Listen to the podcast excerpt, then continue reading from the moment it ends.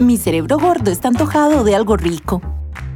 Mi cerebro gordo tiene pereza de hacer ejercicio. Mi cerebro gordo siempre queda con hambre.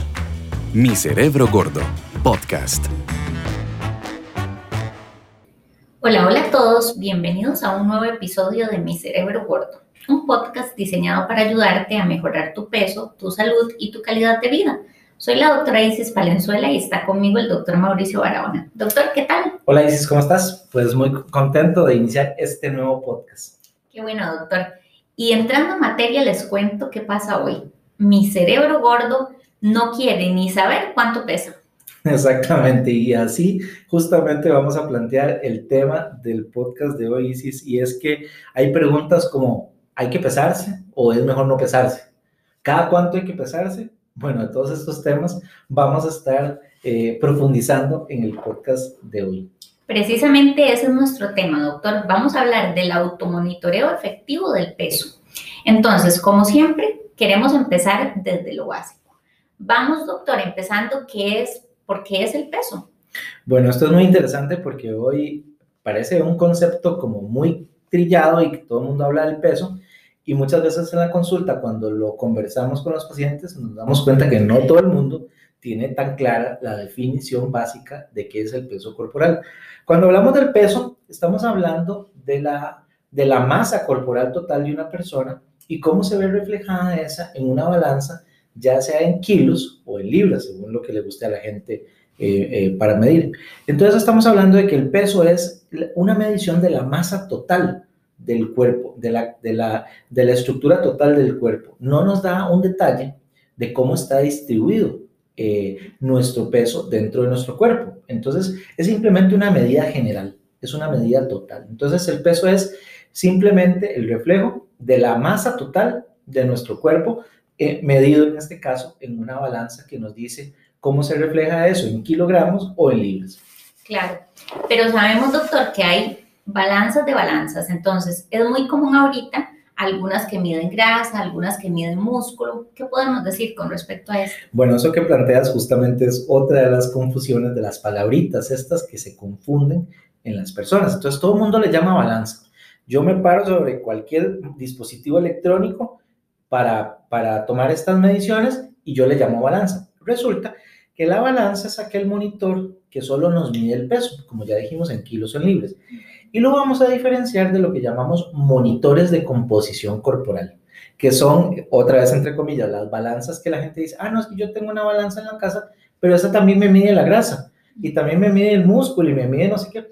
Esas ya no son balanzas solamente, son monitores de composición corporal, o sea, que tienen un sistema de medición que nos permite medir algo más, en este caso por ejemplo, el porcentaje de grasa, la masa muscular, el agua, diferentes cosas que estos dispositivos. Entonces aquí la diferencia es, balanza solo mide el peso. Monitor de composición corporal nos puede medir el peso, pero además nos puede medir cómo está en parte distribuido ese peso. Excelente, doctor. Entonces, ya teniendo claro qué es el peso, cómo se mide y las diferencias entre las balanzas y los monitores de composición, pues entonces empecemos con el tema sensible. Por acá hay mucha gente que dice, mejor no me peso, porque eso me estresa, no quiero ni saber cuánto peso. Entonces, hablemos de las ventajas y desventajas de pesarse, doctor. Empecemos por lo malo, vamos por las desventajas primero. Bueno, aquí voy a referirme, dices, con, con este tema de las posibles desventajas de pesarse, a lo que los pacientes me han dicho que ellos perciben en la consulta. Por ejemplo, ya mencionaste un punto. Yo mejor no me peso porque me estresa. Entonces hay gente que siente que si se está midiendo el peso, si se está pesando, eso le genera un estrés, ¿verdad?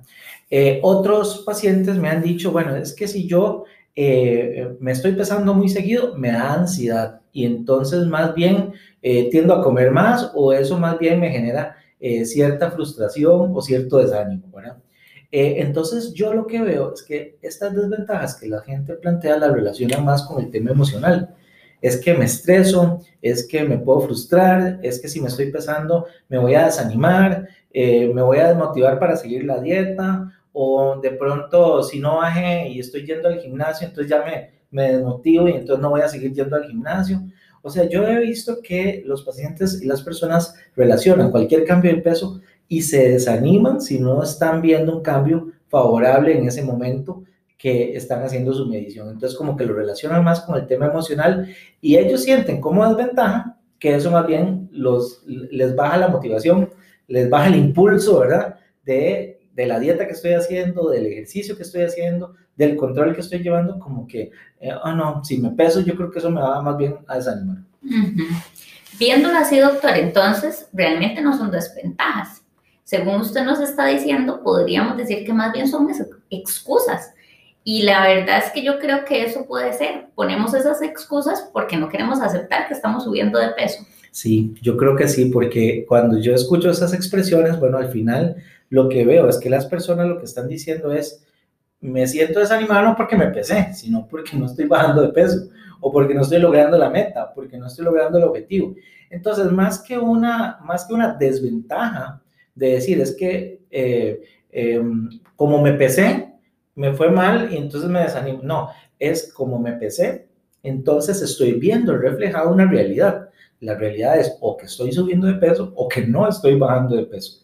Ahora, eso hay que tratar de enfocarlo bien y no, verlo como una desventaja, sino verlo como una señal de alarma. Y eso lo vamos a hablar más adelante, eh, Isis, cuando comentemos acerca de las, de las estrategias que vamos a usar para resolver esto. Pero entonces, yo creo que no debemos desanimarnos. Si yo me peso y subo de peso, si yo me peso y no estoy bajando de peso, entonces en vez de frustrarnos o desanimarnos, lo que tenemos que tomarlo es como una señal de alerta, como una banderita roja, como una lucecita de alerta, donde digo, ok, si no estoy logrando mi objetivo, quiere decir que tal vez los cambios que estoy haciendo no son los correctos y posiblemente debo replantearlos, posiblemente debo cambiar la estrategia para lograr finalmente el objetivo. Entonces yo creo que aquí la parte clave es no desanimarse.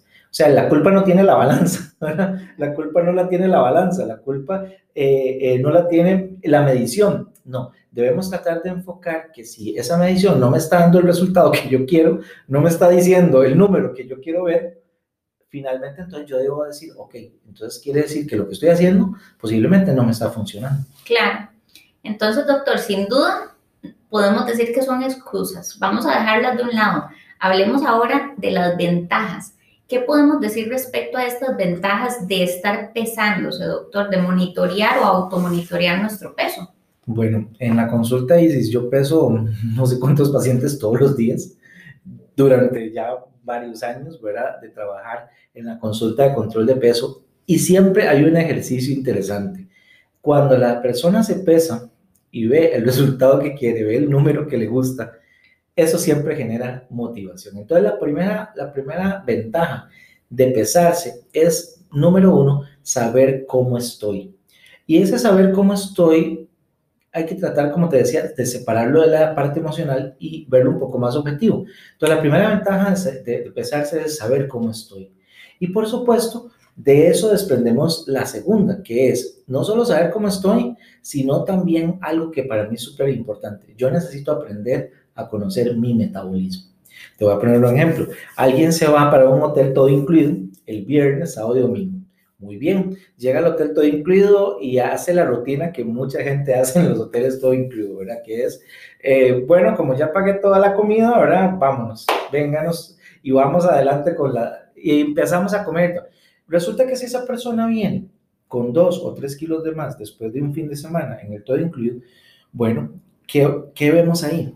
Que mi metabolismo si yo como de esa forma, si yo excedo las porciones, si yo empiezo a comer más grasas, más harinas, mi metabolismo se afecta y yo subo de peso. Entonces creo que una lección es esa. Me voy de viaje, me voy de viaje a otro país, vamos a ir a conocer tal lugar, vamos a ir a probar nuevas comidas. Bueno, y vengo, por ejemplo, con el mismo peso, no subí nada. ¿Qué me dice eso? Ok, que la forma en que yo me comporté en el viaje, la forma en que yo manejé la dieta en el viaje, Igual puede ser que estuve en hoteles, en hoteles estoy incluido, igual tal vez tomamos un tour y conocimos un lugar, tal vez comimos en restaurantes para probar comidas diferentes, pero supongamos que yo vengo con el mismo peso, después de un viaje de una semana, por ejemplo, ¿qué me dice eso? Entonces, el peso nos permite conocer nuestro metabolismo, conocer la forma en que mi cuerpo reacciona ante ciertas situaciones, ciertos cambios en la rutina, ciertos cambios en la dieta. Lo mismo que también, por ejemplo, cuando yo eh, voy a actividades Por ejemplo, voy a un curso, voy a un seminario, voy a, a un paseo, Semana Santa, diciembre, por ejemplo. ¿Qué pasa si yo después de todo el mes de diciembre me peso en enero y peso lo mismo? Pero ¿qué pasa si yo después de todo diciembre me peso en enero y peso 3 kilos más, 4 kilos más? Entonces, una, creo que la, la ventaja más importante de estarnos monitoreando el peso es aprender a conocer nuestro metabolismo. ¿Cuándo es que yo subo de peso? Claro. ¿Qué cosas me afectan mi peso? ¿Qué cosas me hacen subir o qué cosas me hacen bajar? ¿Cuáles comportamientos míos, cuáles hábitos míos me ayudan a mantener bien el peso? ¿Y cuáles cuando me salgo? Tienen un efecto negativo. Exacto, se me sale de control mi peso porque cuando hago eso lo perdemos, ¿verdad? Y sucede también, pues, en nosotros, ¿verdad, doctor? En las mujeres, el tema femenino, pues el periodo femenino, saber, como decía usted, el estilo de vida que se lleva, me gustó mucho porque me hace pensar en las rutinas que tenemos antes, tal vez, y decimos, bueno, tengo mucho antojo de chocolate, ¿qué efecto tiene esto en mi periodo? O estoy en el periodo, pero solo quiero reposar, no quiero hacer actividad física, ¿qué efecto tiene esto después en mi peso? Sí, por ejemplo, tocas un punto importante y es eh, el ciclo hormonal, por ejemplo, en las mujeres, el ciclo eh, menstrual, los periodos de ovulación, los periodos de menstruación, cómo influyen, como tú dices, no solo en el peso, sino en antojos, en, en ganas de estar más en reposo o ganas de comer más dulces, eh, cambios emocionales. Y todo esto, entonces, por ejemplo, en el caso de las mujeres, cuando están monitoreando su peso, van a poder de, eh, determinar qué impacto tiene eso en el peso. Ah, sí, yo cuando estoy con el periodo menstrual veo este cambio, he notado este cambio. Pero una persona que no tiene el hábito de pesarse, que no tiene el hábito de monitorearse, nunca va a saber qué está pasando. Ah, Tal vez lo va a sentir un poco en la ropa, ¿verdad? Tal vez lo va a sentir un poco eh, en algo así indirecto, pero nunca está sabiendo realmente qué está pasando. Inclusive el impacto, ¿verdad? Por, por eso te decía, no es lo mismo que te vas a un fin de semana al hotel todo incluido y viniste con medio kilo de más, ¿verdad? O hasta con el mismo peso, versus aquella persona que se va al mismo hotel todo incluido y viene con 3 kilos de más en tan solo un fin de semana. ¿Ves? Eso nos muestra también la magnitud del impacto de ese cambio en mi metabolismo. Y si una persona no se pesa, yo creo que me engordé, porque, ah, es que andaba de paseo o andaba de viaje, pero ¿cuánto subiste? No tienen idea, no, no logran conocer cuánto les afecta en su metabolismo porque no se miden. Sí, van ganando las ventajas, doctor, entonces, de pesarnos. Ahora, yo creo que lo que todos buscamos es la consistencia en el peso. Entonces, hablemos de esto, doctor. ¿Qué podríamos decir que es la consistencia en el peso? Bueno, esta palabra, cuando hablamos de consistencia en el peso, es, se refiere a la constancia que yo puedo tener en mi peso ya en periodos más largos. No hablemos de eh, qué pasó hoy, me pesé hoy y, qué si soy, no. Hablemos ya de varios meses o inclusive, Isis, cómo sería el comportamiento de tu peso en todo un año. Por ejemplo, si tú pudieras decir, ah, sí, en enero subo de peso, ¿no? En febrero bajo de peso, en marzo vuelvo, no sé, ¿cuál es la eh, tendencia que va a tener tu peso, por ejemplo, ya en un año completo? Súper interesante, ¿verdad? ¿Por qué? Porque yo quisiera saber en qué meses subo más, eh, en qué meses bajo de peso, en qué meses me mantengo mejor y por qué.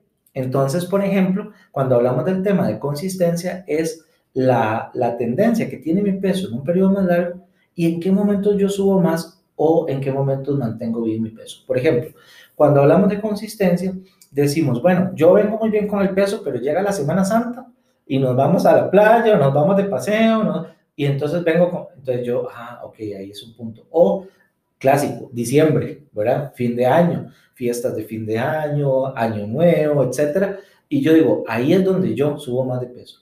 He visto gente que en diciembre más bien bajan de peso, porque sus hábitos o sus tradiciones no, no necesariamente les afectan en esa época. Pero, por ejemplo, veo gente que me dice, hay pacientes que me han dicho, ay, doctor, este mes cumplo años pero además de que yo cumpleaños, viera, todos en la casa cumpleaños, porque yo cumplo el 2, eh, mi mamá cumple el 6, un primo cumple el 9, y entonces son como tres semanas seguidas de celebrar cumpleaños, ¿verdad? ¿Ves? Entonces, muchas veces detectamos en las personas que ese mes es problemático porque tienen esa costumbre o esa tradición familiar. Otro ejemplo, tengo pacientes que viajan mucho por trabajo por ejemplo, que tienen dos o hasta tres viajes al mes. Justamente ayer atendí uno que su rutina es normalmente es dos hasta tres veces por mes, está saliendo de viaje por trabajo, le toca ir a hoteles, le toca reunirse con clientes, almorzar, hacer cenas con clientes y él cada vez que sale sube de peso. Entonces, ¿qué es lo que ocurre? Que tenemos que detectar cuáles son los cambios, inclusive los momentos del año que nos hacen subir de peso. Claro, para tener una consistencia, doctor. Y bueno, esto nos lleva a una frase que se usa mucho para decirle al paciente, le decimos, buscamos que usted logre tener un peso estable. ¿A qué nos referimos con eso, doctor? Bueno, eso es muy interesante porque ¿qué significará peso estable? La gente podrá decir que me mantenga en 70.000000 todo el año, o sea, que no varíe ni un gramo. En realidad no es tan estático. Hablamos de peso estable cuando mi peso de mantenimiento no tenga una variación mayor a 2 kilos. ¿Qué quiere decir esto? Que si yo, por ejemplo, estoy en 70 kilos, digamos que ese sea mi peso normal, yo no debería pasar máximo de 2 kilos más, de 72. Entonces, si yo defino que mi peso meta o mi peso óptimo es 70, esos 2 kilos son el margen que yo puedo tener. Entonces, sí, puede ser que yo después de este fin de semana salí, eh, fuimos a comer a algún lugar diferente, ¿verdad? O salimos a un paseo o lo que sea, y puede ser que subí un kilo. Entonces, ¿cuál es la clave? Ya estoy en 71, ¿no? Entonces, volvámonos a bajar a los 70. Pero si ya una persona ya detecta, como te decía ahora, que se fue de viaje una semana y subió 3 kilos, ya ahí, es, ahí se empieza a encender las alertas, se empiezan a, sonar las alarmas, porque yo debo tener claro que es, mi margen no debe ser mayor a 2 kilos. Claro, perfecto que tengamos esa meta, doctor. Ahora, la pregunta del podcast de hoy. ¿Hay que pesarse entonces? Sí, sí y sí, definitivamente. Eh, después de trabajar con tantos años, yo mismo tener que cuidar mi peso y cuidar el peso de mis pacientes, me he dado cuenta que definitivamente aquellas personas que se pesan regularmente son personas que tienen más éxito para dos cosas. Número uno, como ya te dije, conocer mi metabolismo. Ese es el punto central. Y lo segundo, para poder lograr detectar aquellos momentos en que mi peso está mejor o mi peso se afecta y yo poder tomar las decisiones sobre eso. Eso es un punto clave. Excelente, doctor. Iniciamos diciendo que mi cerebro gordo no quiere ni saber cuánto pesa, pero aquí vamos cambiando con lo que hemos escuchado en el podcast. Entonces, mi cerebro gordo puede aprender, como siempre. Vamos a las soluciones, doctor. ¿Cómo podemos nosotros mantener o tener un automonitoreo efectivo de nuestro, de nuestro propio peso? Hablemos de cinco estrategias. La primera, ¿Necesitas una balanza o monitor de composición calibrado? Bueno, este es un punto clave y súper, súper clave. Y vean que eh, la, pusiste eh, las palabras claves, balanza o monitor de composición corporal. Yo puedo tener eh, una balanza en mi casa que me da el peso y de eso podría ser suficiente. Ahora, ya la mayoría de la gente quiere más, ¿verdad? Entonces ya se compran una, un monitor, ¿verdad? Que ya no es solo, como decíamos, balanza, sino que ya les da más información y que ahora eh, tenemos equipos de precios mucho más accesibles, que nosotros le llamamos ISIS, de la línea doméstica. Entonces, cuando hablamos de línea doméstica, hablamos de equipos que van desde los 50 eh, dólares hasta los 100, 120 dólares, que son equipos que dan eh, información adicional, te dan porcentaje de grasa, te dan todo eso. Y además, inclusive ya hay algunos modelos que nosotros, por ejemplo, en la clínica tenemos varios modelos que, que los pacientes pueden adquirir que son, por ejemplo, algunos modelos que ya tienen interfase con el, por Bluetooth con el teléfono, la persona se pesa y eh, este monitor le transfiere toda la información a su teléfono y entonces los pacientes pueden llevar hasta sus gráficas y sus, eh, su récord, su historial de peso, que esa parte es muy importante. Entonces, lo primero es tener una buena balanza o idealmente ahora, como son más accesibles, un buen monitor de composición corporal y calibrado. Calibrado quiere decir que yo sé que me está dando una medición real. Y te voy a decir por qué. Tengo mucha gente y he visto de todo en ese sentido. Eh, te voy a contar una anécdota. Eh, cuando empezó aquí en, en, la ciudad de San José, el servicio del tren se reactivó hace unos años atrás. Bueno, un día me fui a la estación, a una de las estaciones aquí en el centro de San José, a tomar el tren para ver cómo estaba funcionando el servicio y ver, ver el asunto. Eso ya hace varios años. Había una balanza, que tengo una foto, le tomé foto a esa balanza, creo que esa balanza tendrá, no sé, como 70 años, algo así. Era una, reliquia. una reliquia literalmente. Y ahí estaba, en el medio de la sala de espera de la estación del tren, ahí estaba esa balanza. Eh, Y a mí me llamó la atención que esa balanza estuviera ahí, pero lo que más me llamó la atención es que era una balanza, no sé, que tenga 50, 70 años y había gente pesándose en esa balanza. una balanza que casi que era un monumento histórico, ¿verdad? Una, una, una antigüedad, ¿verdad? Bueno, hay gente que se pesa en el mall, hay gente que se pesa en la farmacia, que se pesan en la clínica, en el gimnasio, se andan pesando por todo En balanzas que no sabemos si están bien calibradas, en balanzas que no sabemos cuánta gente se pesa por día en esas balanzas, en balanzas con diferente método de medición. Entonces, ¿qué es lo que ocurre? Que la gente se desanima. Me ha pasado con pacientes que me dicen, doctor, yo no iba a venir ya a la consulta. ¿Y por qué no iba a hacer? Es que me pesé en la farmacia y pesé más. Resulta que llegan a la consulta, yo los peso y pesan menos.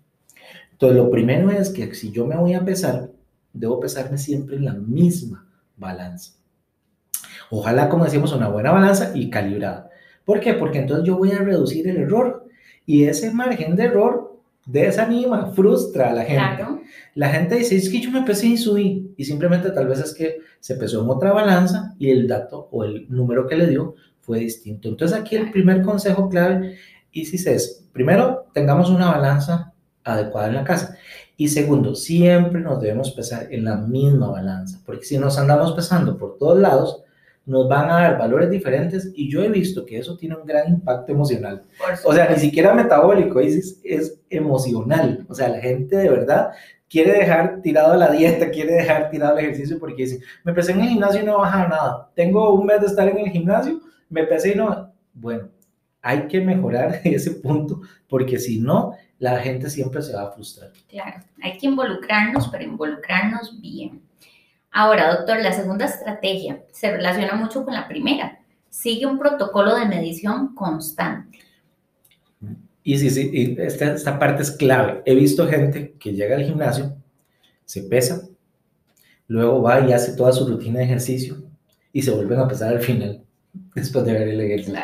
¿Y qué están? De, simplemente están deshidratados después de una hora de, de sesión de ejercicio y se están pesando. Bueno, entonces, ¿qué pasa? Hay que definir cómo vamos a pesarnos. ¿Cuál es el protocolo que nosotros recomendamos más a nuestros pacientes para tener una lectura más confiable del peso? Número uno, pesarse en la mañana, en, en ayunas, ¿verdad? Porque el efecto de los alimentos y los líquidos nos va a causar una variación en el peso. Luego, después de haber evacuado la vejiga y preferiblemente el recto también, y sin ropa. ¿Verdad? Porque también la ropa genera otra variación. Claro, doctor, el jeans pesa por lo menos medio kilo. sí, definitivamente. Entonces, pesarse en la mañana, en ayunas, sin ropa, y después de haber ido al baño. Entonces, eso nos va a dar un momento del día particular en el cual es el momento en el que pesamos menos. Ahora bien, ya luego yo me pongo la ropa, ya desayuno, ya tomo líquidos, ya almuerzo, etc. Entonces yo voy a notar si una persona hiciera el ejercicio de pesarse durante el día a diferentes horas, esa persona va a notar que el peso sube y baja durante el día. Estas variaciones en el corto plazo, en cosa de horas nada más, no se deben a cambios en la grasa. Se deben a cambios en el agua corporal. Entonces, si yo a la mañana me peso en ayunas y peso menos, y ya después de almorzar, por ejemplo, me peso y peso más, no es que tengo más grasa después de almorzar, no, tengo más agua. Y eso es un factor de confusión. Entonces, por esa razón es que es muy importante que la gente también defina qué hora del día se pesa. Porque si se pesan en la mañana, pesan menos. Si se pesan en la tarde o en la noche, van a pesar más porque tienen más acumulación de líquidos durante el día. Entonces, ves, hasta la hora es importante. Claro. Porque no es lo mismo pesarse temprano que ya pesarme más tarde. Sí. Y ligado a esto, doctor, viene un tema que les va a encantar a todos, la frecuencia. Mídete con frecuencia. A la gente le encanta pesarse, pero entonces, ¿cuál es la frecuencia adecuada? Bueno, este es el tercer, la, la tercera estrategia clave. Mídete con frecuencia. Eh, en los estudios ISIS de seguimiento de personas que han sido exitosas en mantener el peso, nos habla de que hay tres frecuencias que son efectivas. Hay gente que se pesa todos los días. Puede ser. Hay un grupo de personas que les gusta pesarse todos los días. Hay personas que se pesan una vez a la semana, este me parece intermedio equilibrado, y hay personas que se pesan al menos una vez al mes. Si una persona ha pasado más de un mes sin pesarse, no es buena idea. No va a lograr detectar, como decíamos, los cambios que se puedan dar en su peso. Entonces, yo recomiendo al menos a las personas que se pesen al menos una vez a la semana y que ojalá definan un día a la semana. Por ejemplo, hay gente que me dice, yo me peso los lunes porque el lunes empieza la semana y quiero ver cómo estoy. Otra gente me dice, no, yo me peso los viernes antes del fin de semana para ver cómo, no importa, usted define un día a la semana y hace la medición con el protocolo que ya dijimos, en ayunas y todo esto. ¿Cuál es la idea? Que eso nos permita a nosotros entonces llevar un control más constante y como te decía, al menos en una semana, ver, ok, ¿qué pasó la semana anterior? Bueno, la semana anterior eh, salí de paseo, fui a viajar, o no, solo estuve en, en, mi rutina normal de trabajo. Y yo puedo conocer entonces, como te decía, cómo se comporta mi peso según lo que hice la semana anterior. Entonces, un, un, un parámetro, una vez al mes, una vez a la semana o todos los días. Yo diría que las personas pueden escoger cuál de esos tres les gusta más, pero en ningún caso debemos pasar más de un mes sin pesarnos, al menos una vez en el mes. Perfecto. Y es que eso nos permite, doctor, ir a la cuarta estrategia, que es detecta cambios pequeños para que no se hagan grandes. Hay personas que me dicen, Isis, y esto uh, yo me pongo a pensar, ¿verdad? Cuando un paciente me comenta esto en la consulta, yo le digo, bueno, ¿y cómo ha estado tu peso? Entonces me dicen, doctor, mira, es que hace cuatro años, y yo digo, ¿pero por qué? Cuatro años. ¿verdad? Hace cuatro años yo empecé a subir de peso porque me cambié de trabajo y en el trabajo que yo tenía antes, yo tenía muy bien mis horarios, mis comidas, pero me cambié hace cuatro años de otro trabajo y viera, doctor, es un desastre, no tengo horarios, salgo tardísimo, a veces no hay tiempo ni de almorzar, a veces me como lo que sea, hasta en el escritorio, o a ver, y yo digo, cuatro años. Y esta es la historia que escuchamos, yo te diría casi todo el tiempo en la consulta. Entonces, ¿por qué esta persona no detectó cambios pequeños en el peso, no detectó para que no se hagan grandes. Entonces, ¿qué pasó? Que si yo hubiera detectado eso el mes pasado y he subido 2 kilos, pero si detecté eso hace 4 años y he subido 15 kilos, ¿ves? Ese es el problema, Isis, con el tema de no pesarse, que la gente dice, bueno, ¿y por qué se esperó tanto? Entonces, una clave aquí es que el automonitoreo del peso me va a decir, ok, cambié de trabajo o no. Eh, ahora con la pandemia hemos cambiado horarios o no, ahora estoy en teletrabajo y empiezo a notar pequeños cambios en el peso, hay que ponerles atención precisamente para que no se nos lleguen a ser grandes. Exacto, doctor. Y eso nos lleva también a cerrar con la quinta estrategia. Cuando ya nos pesamos, entonces, ¿qué hacemos? Actúa y reacciona rápidamente con los cambios de peso. Y yo ahí lo que haría es, subrayemos las tres palabras, actúa, reacciona y rápidamente, o sea, así tal cual como lo dijiste, subrayadísimas y en negrita las tres palabras. O sea, otra vez, es que hace cuatro años yo empecé, no, hay que reaccionar con el peso, no hay que dejar que pasen cuatro años, no, si yo ya detecto que subí dos, tres kilos de una vez, tengo que consultar, de una vez tengo que ir al médico, de una vez tengo que eh, examinar qué está pasando, qué cambios ha habido, puede ser que haya habido cambios en mi dieta, puede ser que haya, eh, deje de hacer ejercicio, puede ser que haya cambios en mi metabolismo, puede ser que haya cambios, como te decía, en mi entorno, mi familia, mi trabajo. Hay que detectar qué pasó, qué cambió, qué es diferente y con base en eso, de una, atacar el problema y no dejar que esos 2, 3 kilos, como te decía, después de 3 años, 4 años, se me convirtieron en 15 kilos. Entonces, cuando son 2, 3 kilos, siempre va a ser más fácil de manejar. Excelente. Qué tema tan interesante, doctor. Quisiéramos seguir hablando de este. Pero bueno, ya vendrán nuevos podcasts de mi cerebro gordo. Entonces, vamos a repasar las estrategias. Ya entendemos la importancia del automonitoreo efectivo del peso. ¿Qué podemos hacer? Primero, necesitamos una balanza o un monitor de composición calibrado. Segunda, sigamos un protocolo de medición constante. Tercera, mídete con frecuencia. Cuarta, detecta cambios pequeños para que no se hagan grandes. Y quinta, actúa y reacciona rápidamente con los cambios de peso. Hoy aprendimos, doctor, que sí se puede cuidar nuestra salud a través del control efectivo del peso. Muchas gracias, doctor, por este tema. Súper interesante y esperamos que haya sido un tema súper, eh, eh, con mucha información que les ayude a tomar buenas decisiones con su peso. Así es, doctor. Les recordamos que Mi Cerebro Gordo es una producción de ICOMET, Instituto Costarricense de Metabolismo.